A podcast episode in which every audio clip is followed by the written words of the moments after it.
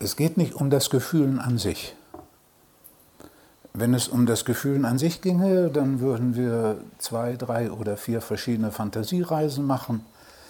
An einen Urlaubsstrand, in ein Kriegsgebiet, in, in das Kriegsgebiet früher von zu Hause und in eine schöne Verliebtheitssituation und wir hätten den ganzen Morgen wallende Tränen, Schreien, fließende Gefühle, wie auf so ein Bild von Hieronymus Bosch oder wie war das noch?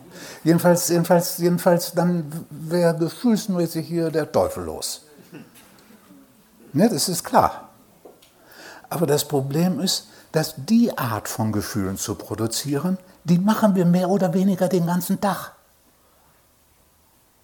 Indem wir, zu, indem wir unsere Gedanken da äh, frei äh, flottieren lassen ach, dieses Jahr wird bestimmt so verregnet, das ist jetzt schon ein ganz schrecklicher Mai, das dauert schon so lange, bis Sommer wird. Ne? Zack, haben wir einen ganzen Gefühlsmatsch. Und dann fällt uns das letzte Jahr ein, was, oder das vorletzte, was noch schlimmer war. Und, und so, schon. Ne? Also mit Gedanken oder Bildern uns Gefühle einreden, das tun wir von morgens bis abends. Und es geht nicht einfach darum, um zu fühlen, sondern es geht eben auch darum, diesen Mechanismus zu unterbrechen. Und diesen Mechanismus letztlich zu beenden. Und stattdessen zu fragen, was fühle ich, was kommt von alleine für ein Gefühl, ohne dass ich das durch diese Filme, Schallplatten, die ich da oben habe, so eine ganze Videothek ist da. Ne? Da wird je nachdem wird rausgegriffen und dann guckt man und man weiß vorher gar nicht, was drauf ist.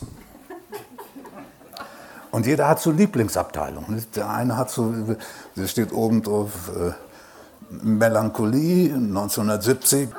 Da kommt dann, ach, damals die Beziehung, wenn ich da doch nicht weggegangen wäre, ich unglückseliger, was wäre ich jetzt für ein glücklicher Mensch? Ne, man tut so, als wenn man das wüsste. Das, das ist das.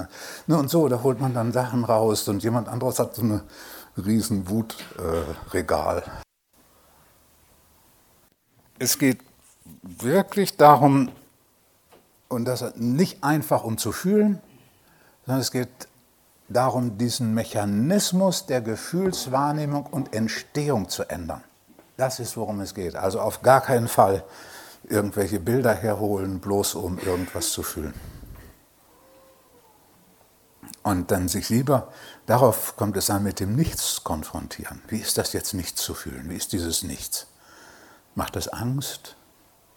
Was ist Langeweile?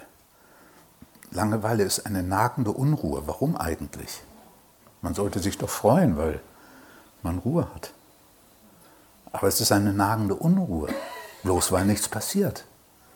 Warum? Dann merkt man, ah, die nagende Unruhe kommt, weil da eine Angst ist. Angst wovor? Tatsächlich Angst vor diesem leeren Raum. Warum? Vielleicht, weil in der, einen der leere Raum an den Tod erinnert, dass alles vorbei sein könnte. Weil der leere Raum einem daran erinnert, dass es vielleicht so ist, dass ich mich an nichts festhalten kann. Weil der leere Raum Angst macht, was da aufsteigen könnte, wenn ich nicht irgendwas den Raum fülle, mit irgendwas zu tun. Das alles geschieht dann, wenn ich mich dem Nichts richtig aussetze. Und dann merkt man, das sind dann Themen der inneren Begegnung, die sind um so vieles existenzieller und wichtiger, als dass einem jetzt die letzte Beziehungsgeschichte zum 375. Mal wieder durch den Kopf geht.